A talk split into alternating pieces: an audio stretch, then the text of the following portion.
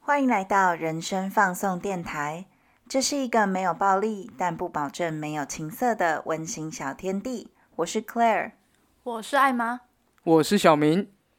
好，OK，今天要来分享的主题呢是防疫期间在家追剧，你们推荐的三部影视作品。没错，因为现在很多 YouTuber 跟 Podcaster 他们都会推荐防疫在家的时候会看什么电视剧或是电影，对不对？对对。但因为这个主题有很多人做，但我们这次选的影视作品呢，它不一定会在串流平台上看得到。嗯。只是纯粹就是我们三个各自有三部非常喜欢的影视作品，等你们有机会可以自己去看啦。其实三部真的有点少，但是没办法，我们时间有限，我们就先大概推荐一下，因为很多人就是在现实会问，呃，最近片荒啊，有没有什么可以推荐的？对对对，那我们先由艾玛来推荐好了。好，那我先说我的第一名，人生永远的第一名就是这部《年少时代》。哦，这个真好看，超好看的。这个这一部就是。导演用了十二年跟拍一个小男孩，这小男孩也就是男主角。然后他们每年只拍三四天哦，实际拍摄天数也只有四十天，总共拍了十二年。然后就是小孩就是越来越大哎，对，小孩越来越大，而且整部戏最酷的是就是有剧本的，所以身边的演员也同时参与了这部作品，陪着这个小男孩一起长大。这是一个大工程，因为不能其中任何一方有事故，对。没错，其中任何一方有事故的话，这个片子的结构就散掉了。对啊，所以真的是很幸运的，大家都很平安呢。每个演员都很平安的。什么什么烂结语，就是我们十二集、十二年这样。然后我们说每个人都很平安。对啊，然后这部片其实就是从小时候呢一直拍到他上大学嘛，故事就停留在最后的这一幕。可是整部片整整有三小时哦，三小时这么久啊？超久的！我第一次去电影院看的时候，我并不觉得有这么久哎。看完之后，我想说啊，怎么只有这样？是因为很好看，所以你觉得那个时光匆匆？对，太好看了，很平淡，然后整部就是绕在柴米油盐酱醋茶的部分，但它又很实际，很打动人心，没有一刻我是分心的。我发现你其实非常喜欢这种。平淡的感觉的电影呢，像日剧，你也很喜欢看日剧，所以日剧通常也都是比较走很像看邻居生活的感觉。嗯，对对对，就是比较写实面，可是不是这么沉重的。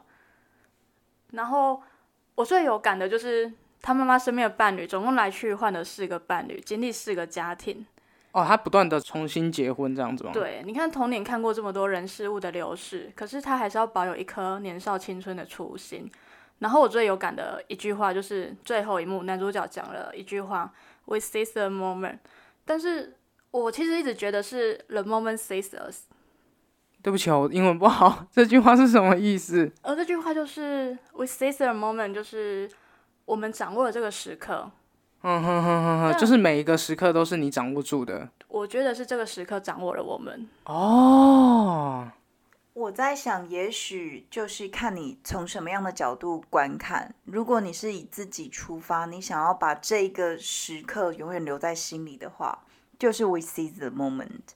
但如果说你是在流动中经历了这一些，然后当然你有时候有某一些时刻你是无法决定的，那就是 the moment sees you。那再来，小明，你有什么推荐的吗？我觉得我现在想要推荐的，啊，跟你刚那一部有一种就是你刚刚讲 We seize the moment 这一个感觉很像的，就是真爱挑日子 One Day 哦，那个安海瑟安海瑟薇，对对对，超辣，好喜欢安海瑟薇，有安海瑟薇我就推。哎，我也是哎，安海瑟薇的片我好像都有看哎，超美的。对啊，它里面的剧情啊，就是在讲 Emma 跟 Dexter，就是男女主角，他们原本是同学，结果毕业的当天啊，他们认识。原本要做爱了，结果后来没有发生。后来他们就成为多年的好友，历经了非常多不一样的时光啊，还有各自结婚了又各自分开的状态。最后他们有在一起。不过在有一天，呃，Emma 她在出门的时候，她在骑脚踏车，骑骑骑，然后经过一个路口就被那个货车这样撞过来，就死掉了。这样子，就是那一幕非常的，你会吓一跳，因为很大声。然后又会觉得说，Oh my god，生命就这样结束了。后来呃，Dexter 他们有一个小孩，Dexter 带那个小孩爬他们当初一起爬的山丘，然后他就问他说：“这就是你跟 Emma 一起去的那个山丘吗？”他说：“对。”然后他们就他就回想到当时他们一起经过的每一件事情，其实就有点像你那种感觉，就你刚刚讲那部片那种感觉。真的，就是都要把握当下，一旦时间流逝，就不会再回来了。像他在这部片啊，有一句话我也很喜欢，就是 Emma 跟 Dexter 讲的：“我爱你，只是我再也不喜欢你了。”这是一个。很值得让人思考，就是我真的很爱你，我爱你这个人，但是我真的决定我不要再喜欢你了，因为爱情不一定说你爱一个人你就一定要掌握这个人的全部，因为爱有分很多种形式啊。对你就是没办法再跟这个人相处下去了，但是你爱他，但你只能 let it go。我觉得他也是一个这部片，其实我记得蛮多人没那么喜欢的，哎，我觉得很遗憾哎。嗯，这是一个遗憾的影片，我蛮喜欢的，推荐给你们。那换 Claire 好了。OK，我要推荐的第一部片呢，其实是我喜欢的片单里面算是比较大众的电影。它是《模仿游戏》。模仿游戏是在讲什么？模仿游戏呢，是由那个奇异博士演的，奇异博士主演的。那他主要在讲，在二战的时候，英国人他们为了要破解德国的密码机，然后整个解密的过程，但是。这个过程当中，它夹杂了非常多的对于性向的挣扎，对于你看到这个人，但这个人后面他有什么样的思考，有什么样的秘密，在当下他做了什么样的选择，而每个选择都一再的影响他的人生。他一开始的时候，在片头他就被抓到警察局去，这个警察呢就问他说：“你有什么秘密？”因为这警察预设他一定是一个坏人，因为调不到他从军的资料。他就在警察局里面娓娓道来，把他的故事讲完了。然后他就看着那个警察说：“我是不是一个坏人？你说呢？”哎，而且我觉得我在看这部片的时候，还有一个感觉，就是他对于跟你不一样的人的不了解。没错啊，没错，就是你看一个人的时候，你看到只是他的表象。如果以表象来说的话，这个男主角是一个孤僻到不行，然后讲话有够白目的一个人。但是其实他的内心非常的温柔细腻，而且他是一个同性恋，在那个年代的同性恋是会被判刑，是有罪的，对不对？很有罪的，他会把你抓去绑在椅子上电疗，或者是透过荷尔蒙疗法，然后要让你对同性失去兴趣。太残酷了吧？超级残忍的，他会把你绑在椅子上，然后给你看同性的裸体的照片，一旦你产生了生理反应，他们就电你。好可怕哦！因为一直被电很不爽哎。被电会没有性欲吗？被电会很不爽，所以不爽应该就不会有性欲。哦，这个就是用古典制约来去，就是反反方向的古典制约。古典制约就是你叫狗狗，就是譬如说用一个铃铛摇，摇完了之后你就给狗狗东西吃，然后下一次狗狗听到铃铛之后就开始流口水，这就是古典制约。但是你给他看同性的裸体，然后在这个 moment 电击他，他就会把性欲跟电击的痛联想在一起。他就不会有性欲，就会抵消掉他的性欲。这也很聪明，可以用这个制约另一半吗？你说电击吗？不是电击，就是也是像你讲的那个理论。好，没有错，古典制约是拿来制约另外一半非常好的武器，大家可以好好学习。我好想学哦。好，但是这不是重点，我们回到重点来，就是。在那个时刻，你要去思考你的每一个决定都会影响到你的人生，然后你要怎么去呈现？最后谁能够去评论你？嗯，对，最后谁能去评论你？没有人嘛。最后这个模仿游戏的男主角，他就咬了一口有毒的苹果，然后里面加了氰化物的苹果，他就死掉了。总之呢，就是这个故事，它是后坐力非常强的一个作品。那建议大家。心情不好的时候还是不要看。那我们来问一下艾玛的下一部电影是什么？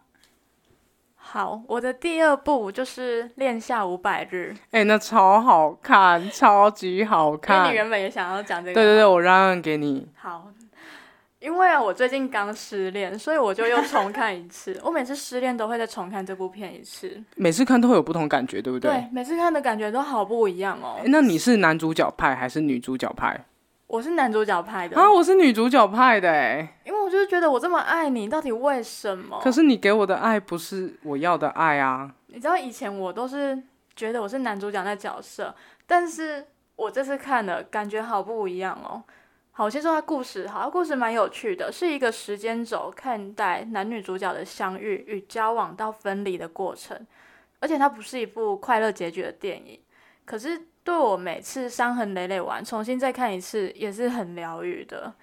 当相遇而相爱，因为各种原因，个性不合、生活习惯不同之类的，往往不一定能够继续走下去。如果没有磨合的话，所以这是我看完就觉得。不适合的，不要勉强。没错，哎，因为呃，我在看这部片电影的时候，他在开头的时候，他不是会讲说，嗯，Summer 跟那个他们是 Tom 吗？是叫 Tom 吗？对他有个旁白，我要讲一个爱情的故事。嗯，他不是在讲说这是个 happy ending，他就是在讲述你如果跟一个人谈恋爱的时候，你会发，你 maybe 会发生的事情，是很真实的状态。对啊，又很现实啊，因为也没有谁对谁错，就只是彼此不适合。所以你现在还是男主角拍就对了。我现在有点中间吧。你是不是可以慢慢的理解那个女主角在想什么？对，就是这段之后，我真的可以理解了。哎，对不起，我想问一个有点白痴的问题，请说。所以艾玛看这部片看了几次？看了快十次有吧？哎，我也差不多，因为我真的觉得很好看，而且之前是 Netflix 有上吗？还是哪里有？忘记了，反正有一阵子某一个平台有上，我就狂看，就很好看。好，可能我的我看电影的那个喜欢的角度可能跟他们不太一样，因为《恋下五百日》我也看过，但它对于我来讲就是那种嗯，好，我看完了的电影，小情小爱电影。对啊，你不喜欢这种，你就是喜欢有议题性的，对不对？对，我喜欢有议题性的，或者是可以思考的。对，嗯哼哼，对对对。那小敏的第二部是推荐哪一部呢？我这我要推荐。爱在系列，你们知道爱在系列吗？就是那个三部曲。对，就是那个三部曲，《爱在黎明破晓时》，《爱在日落巴黎时》，还有《爱在午夜希腊时》。嗯，他就是拍十八年啊，就他男主角就是那个你刚刚推荐那个男主角时代的。对对对对对。然后啊，他的电影都是两个人，就是他们就是不断的对话，他没有什么用很大的场景，他们就是一直对话，一直对话。然后我很喜欢这种感觉，就是很像。你在旁边，你可能是在他们在坐火车，你坐在旁边听他这个对话的感觉，或是他是行人，然后你刚好跟他们走上同一段路，听到的感觉，非常融入其中。我其实我可以理解你看那个年少时代那种感觉，就是看完就觉得哇，怎么没了？但你甚至觉得，哎，你这条路还没有走完呢。对，对对对，那种感觉。然后，因为他们有三部曲，所以我大概选三个我蛮喜欢的一个对话。其中一个就是，人们总说爱情是完全无私的付出，但仔细想一想，没有什么比爱情更自私的了。没错，对这句话我好喜欢呢。对，非常棒。然后还有，爱的意义啊，不仅仅是责任，它还有更多更多不同的意义在。虽然这个东西它的话题它是非常大的，它很宏观，就是爱到底是什么？其实我们在场三个人应该也没办法讲出一个真正的答案来，无法。或者是说这个问题真的有真正的答案吗？应该也是没有，但我就觉得这是可以。你不是很喜欢思考吗？所以你就可以思考这个问题啊。好，我刚刚听了小明跟艾玛讲的这。这一趴啊，我我插个话，就是其实我推会推荐你们去看蔡明亮的《不见不散》，这这是两部片哦，一部片叫《不见》，一部片叫《不散》。哦哦哦，它是两部片。它两部片，然后你们看完之后可能会有一些感觉，因为《年少时代》跟《爱在三部曲》其实只是讨论的主题不同，但他们的手法是很接近。嗯嗯嗯。那回到我，还有一个我想要跟你们分享，这个我也想送给艾玛。什么？谁都取代不了谁，失去了就永远失去了。要哭了吗？哎，突然想哭。我说真的，要哭了。面子，面子。对啊，我觉得他在里面其实他是一个我也是看蛮多次的电影啊。然后你会，我会不断从他们的对话中思考到非常多不一样的感觉。可有时候失去就真的失去了，我觉得好遗憾呢。他就是最美的那个状态啊，你就让他停留在最美状态，反而是更好的。就像康熙，哎，关康熙什么事呢？他就就是停在最美好的那个瞬间，我觉得是最棒的。嗯而且失去并不是一件可以控制的事情，因为我们控制不了别人的心啊。对啊，对啊，对啊。好啦，你去旁边哭一下。来，我们换 Clare 讲第二部他推荐的作品。我今天推荐的作品其实都是有议题性的，对，都很哈扣哎。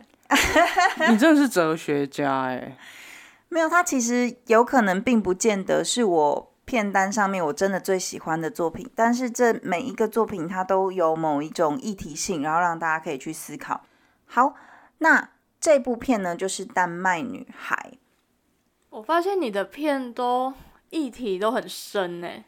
它是有一些看完之后你会真的陷入在一个情绪里面的感觉，而且是不太好的情绪哎、没错，我之前看完就觉得，哦，我不快乐。哎，不会啊，其实我觉得这部片看完之后会让人充满希望。哎，哎、我完全没有希望感哎、我甚至觉得啊，so sad。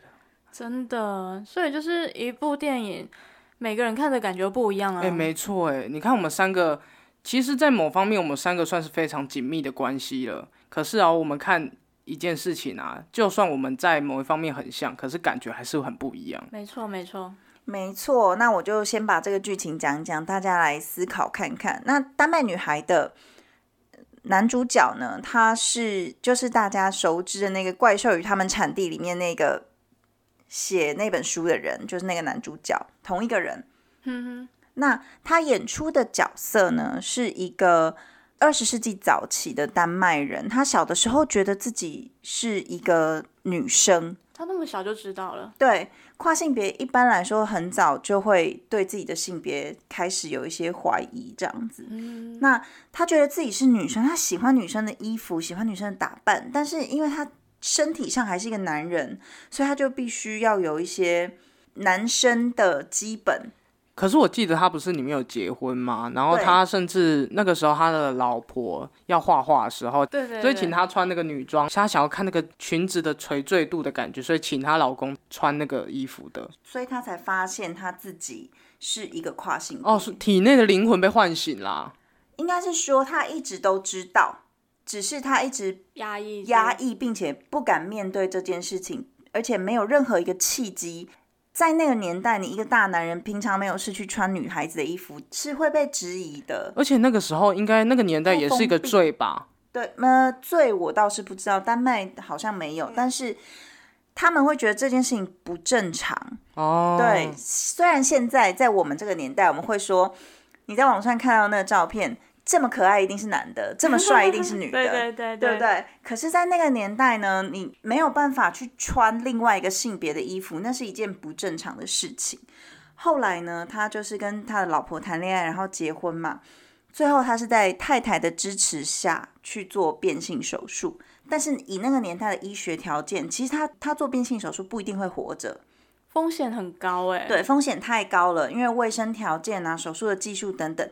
但他就是想要去做那个性别重置手术，他熬过了上半的性别重置手术，但他没有熬过下半身的性别重置手术。哦，因为其实，在那个年代还有很多不可抗力的条件没错啊。，没错。在做这个性别重置手术的时候，其实这是一个大大的尝试，因为他们以前没有做过这样子的手术。对啊，算是非常前卫的一个手术对，算。是非常前卫的一个手术。那我为什么会觉得这部片让人充满希望？因为在最后，虽然他死在手术台上，嗯，但是他死掉的时候是用他想要的那个性别走掉的。啊，是用女生的身份，没错，他喜欢的身最后。最后，即便经过了这么多痛苦、这么多挣扎，受了这么多的委屈，然后这么痛，但是起码在最后的那一刻，他是用他想要的身体，用他想要的性别去迎来他人生的终点。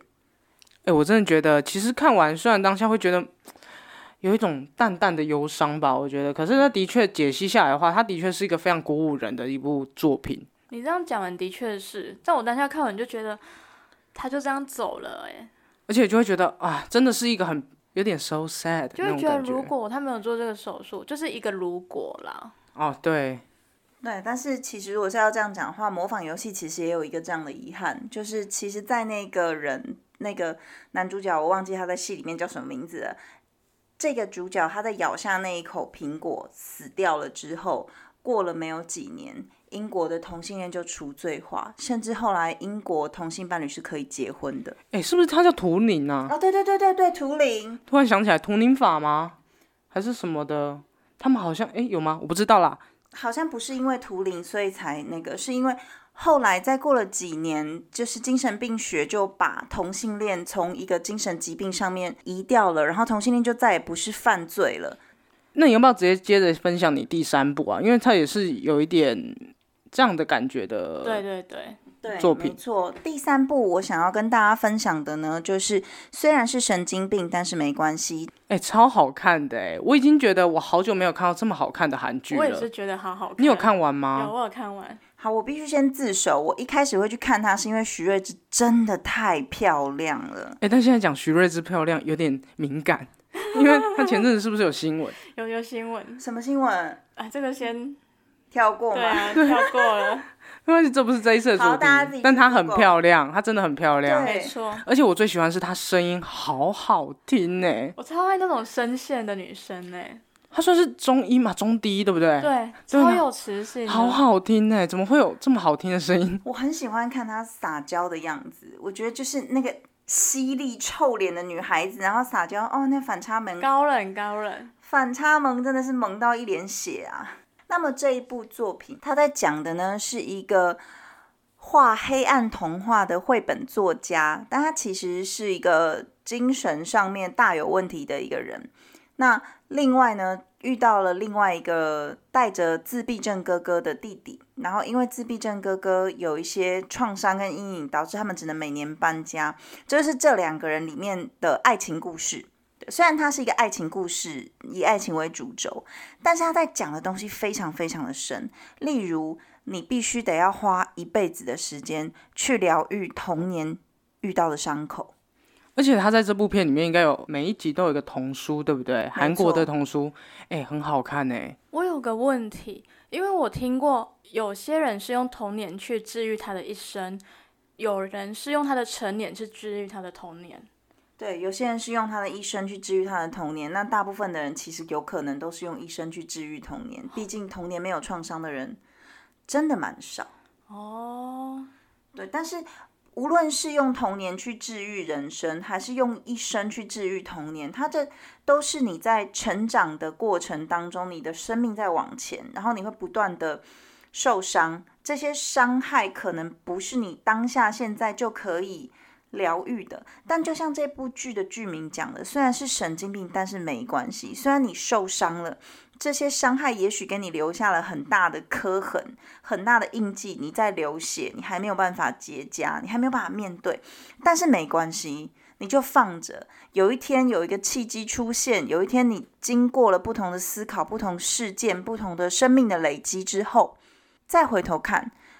也许他就有解答，或者也许他永远都不会有解答，但那又如何？嗯，就是你跟着你自己的缺憾，你接受它，然后慢慢的走下去。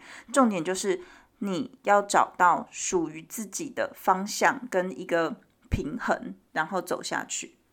哎、其实因为我也很喜欢这部剧，然后它里面都会有韩国的绘本的故事嘛，嗯因为它里面那个徐睿智的角色，他就是一个绘本作家，绘本作家，对他有一个绘本叫《丧尸小孩》，嗯，然后我觉得它是里面我最喜欢的一个桥段。我每次听他的那首歌，然后搭配这个绘本的时候，我会我会爆哭、哎，就是觉得好伤心哦，然后整个不快乐的情绪会被拉起来，但是你不是讨厌这件事情，你只是在面对，所以你会特别的有感觉。这部剧它讲的有非常多的面向啊，我觉得它讨论的无不管是精神疾病、亲子关系、童年，你要怎么跟一个完全不一样的人相处？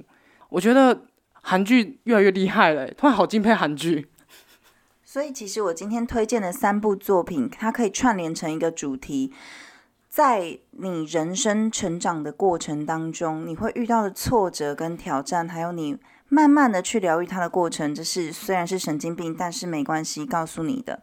另外呢，就是如果你要追求你想要的事物，你就要有追求到底的勇气，即便它可能会带给你一些永远不可逆的伤害，例如你会死。嗯哼哼哼，但是只要你得到了自己想要的东西，你知道自己想要的是什么，那即便是死亡，对你而言也是快乐的。那第三个呢，就是要讲的东西，就是面对自己想要的人生，不要轻易放弃。因为图灵如果没有咬那口苹果，他会活着看到英国的同性恋不再是罪人。哎、我真的觉得你很有知识性哎、真的。我好像讲太沉重了，我们换下一位。换艾玛好了，艾玛，你有不沉重的吗？还是其实很沉重？我自己觉得很沉重，但好，我先说好了，我推荐的第三部是一部日剧，二零一一年的《教我爱的一切》。其实我是想要像三浦春马就是纪念他啦，哦，三浦春马离开的时候，我好难过哦。真的这一部就是他跟户田惠梨香那时候他们两个，这是一部呃算是校园剧，可是很沉重哦。因为那时候，呃，三浦春马在里面演一个男老师，然后他跟一个女学生疑似上床，可是这是一个谜，没有人知道。嗯嗯嗯，但那时候他跟女主角，也就是户田惠梨香，已经快要结婚了，他们是学校的银色情侣。哦，所以他也是老师。对，都是老师。但那时候男主角以为他性侵了那个女学生，但女主角户田惠梨香就是无限的包容男主角的懦弱与自责，因为跟那个女学生所发生的一切事情。其实这部戏它是一部剧啊，它有十几集，大家可以去看。哎、那个 Netflix 有吗？呃，没有，那不是很少日剧耶，到底为什么我这么爱看日剧的人？因为他是专门做美剧的啊，你这什么问题？嗯，然后因为那个女学生她有一些也是心理层面的问题，嗯，所以她也不断的可能在破坏吗？不晓得，就是在试探他们的感情吧。所谓相爱容易相处难，女主角都可以无限度的包容跟宽恕所爱之人的缺失。我觉得这个都是男女关系经营之道中最难学习的课题。可是你不觉得，其实我从旁边听起来啊，感觉像是因为这个女主角一直无限的包容男主角的懦弱，反而导致了他觉得自己的懦弱是没有问题的。嗯，对，哦，因为我完全，因为我是几乎没看过日剧，哎，我不是日剧仔，我是美剧仔，对，我哦对，所以我没有在看。日日剧，对我来讲就是 tempo 有点偏慢，比较慢了。对对对，但就是可以去想一些比较深的地方，做一个总结啦。就是剧中有一句话我蛮喜欢的，好几万次都重复着红灯停、绿灯行的动作。尽管如此，人偶尔还是在红灯的时候冲出去，明知道闯红灯是不对的，却还是要犯错。人类就是会不停后悔的生物。哎、你这句话很有感觉，这个就是剧中的一句台词。哎、其实你讲的这句话，就这部台这句台词，我就蛮想看这部片的。你有成功推坑我看这部片，日剧真的好看，大家快跟我一起看。好，那小明的最后一部剧是什么呢？因为前面我们都讲了非常多，很有深度，很有内容，很沉重。对，大家都好有知识性。那我就是一个没什么知识性的人，所以啊，我想要推荐大家一部美国的长寿剧，它就是有点像台湾的八点档啦不。会是六人行吧？不，六人行很好笑，还有荒唐分局也很好笑。但我今天要推荐的是《实习医生格雷》，它是一个医疗剧，但是它就是很八股，然后很八点档。我们在台湾老三台会播的那种发。生什么实事就会被写进去的那一种。哎、你知道他们现在还在拍啊？他们有把那个 COVID nineteen 拍进去、哎，哦，就好是厉害台湾的天之娇女嘛。我没看过《天之骄女》，那是什么？！Anyway，就是你发生了什么新闻啊、时事啊，然后接着接下来那个剧就会演出来，感觉那个剧跟你的时代跟日子是连接在一起。但它没有那么黏呐、只是我就觉得，因为很多人前面都觉得很好看，然后后来当然有一点洒狗血或者有点俗气掉了。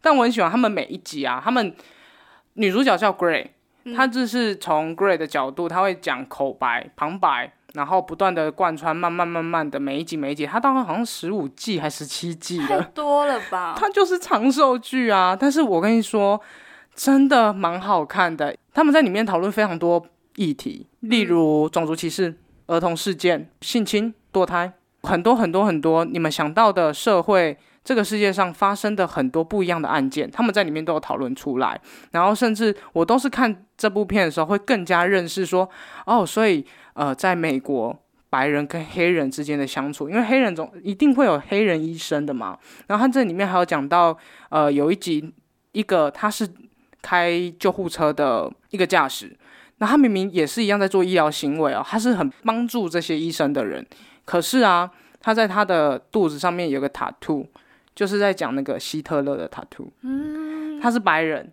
然后他就要求说他一定要白人医生帮他治疗。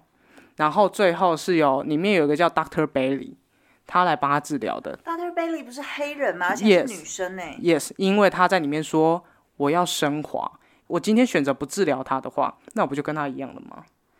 就是虽然它是个拔蜡剧，它没有那么多所谓的教育意义，然后它里面还有讲到性啊，还有呃一夜情啊之类的，但其实我觉得很很适合配饭呐、应该是很适合配饭呐、你确定吗？我觉得蛮适合的，因为每一集都有不同的感觉。其实有一些虽然医疗剧很多人不敢看，是因为它会拍到手术的画面，对对对对但你就眼睛闭起来吧我，会吐吗？会，会，因为他要生产的时候，他是真的会把那个肚子给剖开你会看到内脏。我是觉得蛮好看的啦，你们有空的时候可以看一下。我有时候不小心看到小明在看实习医师的这个剧集的时候，我都不敢看他的那个荧幕、哎，有够可怕，血淋淋，然后你让那个手术刀划过去，那个血就这样呲啦。呃，太写实了吧？是他有一些还是会闪掉，但是我觉得很好看，真的是很适合大家配饭。你要不要跟大家讲讲，跟各位听众讲讲，你看这个剧集已经看了几次？大概三次，它不是很多季吗？我就是我连洗澡都在看，你知道吗？他连洗澡都在看。我真的不想要浪费任何一分一秒不能看的时光，而且我每次看，我都觉得哦，真好看。虽然我都知道剧情怎么走，但就是很好看。就我跟艾玛，我们两个人在客厅剪接的时候，他在小明在洗澡，然后就会听到那个浴室里面传出来那个英文的对白，然后乒乓乒乓，我心里就知道，嗯，又在实习医生。对啦，虽然今天我们推荐的偏严肃，有吗？嗯，我们就是大概推荐一下啦。看得出来我们三个人个性哦。艾玛就是喜欢像日剧那种小日常，然后从慢慢的日常生活中找到一些细节的那种感觉的。对对你很喜欢这种。然后像 Claire，她就是喜欢动脑。真的，我喜欢各种不同的议题引发不同的思考。而且你有时候议题都是太哈扣了，真的吗？我这心里太幼小，那个不能配饭，不能。那个只能看一次，然后就要过一阵子才能再看一次。哎、我那时候看虽然就是神经病那部，我真的不敢配饭哎、哎、其实我也不敢，因为我会一直哭哎。不知道为什么心里会觉得好沉重，吃饭会蛮想吐的。哦，真的哦。那你真的不要去看《蒙马特遗书》哎，你真的会爆炸。那之前我推荐你的书啦，但是他叫你不要看，好，那我就不要看。你不要看，不要看，不要看。特遗书看完会想自杀。那我不要看啊。不会啊，我觉得蛮好看的，因为我现在没有这个想法啦。但我觉得，总而言之，每一种电影啊，就像我们刚刚在讲一部电影的时候，我们三个人都有不太懂不一样的感觉。对，那我们就是这一次刚好也蹭一下这个话题，推荐给你们。虽然我们不知道你们要从哪里看，但我们推荐的有一些在 Netflix 可以看。没错。那其他平台因为我没用，所以我也不知道有没有啦。你们就自己找好不好？自己找，但是一定要看《实习医生格雷》。何况啦，如果之后啊还有想要我们推荐的电影的话，也欢迎留言告诉我们哦。我们还有很多，我们这次只是拿出我们一点点的压箱宝。我有一百部，太少。我有一百部的日剧，哎、你真的好爱看日剧哦。真的好爱看日剧、哦，还有日本电影，你有在看美剧吗？很少，因为都太多了。其实我们真的是，之前嫌我什么日剧多，那个才十集，你美剧几季？可是很适合配饭，而且他们 tempo 很快，救人就啪啪啪就就完了。日剧还要这样走。上次啊，有一次我跟 Claire 还有艾玛，我们在客厅的时候看那个《如果这个世界什么》，猫消失了。你知道我我睡到打呼，你有够没礼貌，我们看到哭哎、我跟艾玛看到哭，小明在打呼哎、我真是大打呼，我想说好累。然后我醒来的时候，他们就没，我想说干嘛、你很失礼。哎、是不是旁边其实还有艾玛的前女友？钱钱浅浅呢，对啊浅浅的。我是故意省略这件事情的。好了，就今天到这边，希望下次我们可以再跟你们分享更多我们自己喜欢的剧。下次我就会放更重口味的，例如大岛厨。我就放呃，可能小情小爱的东西吧。我再继续 推荐你们一些那种八点档的东西啦，六人行，六人行，哈。三种口味一次满足，好，那我们今天就先这样子喽，拜拜，拜拜。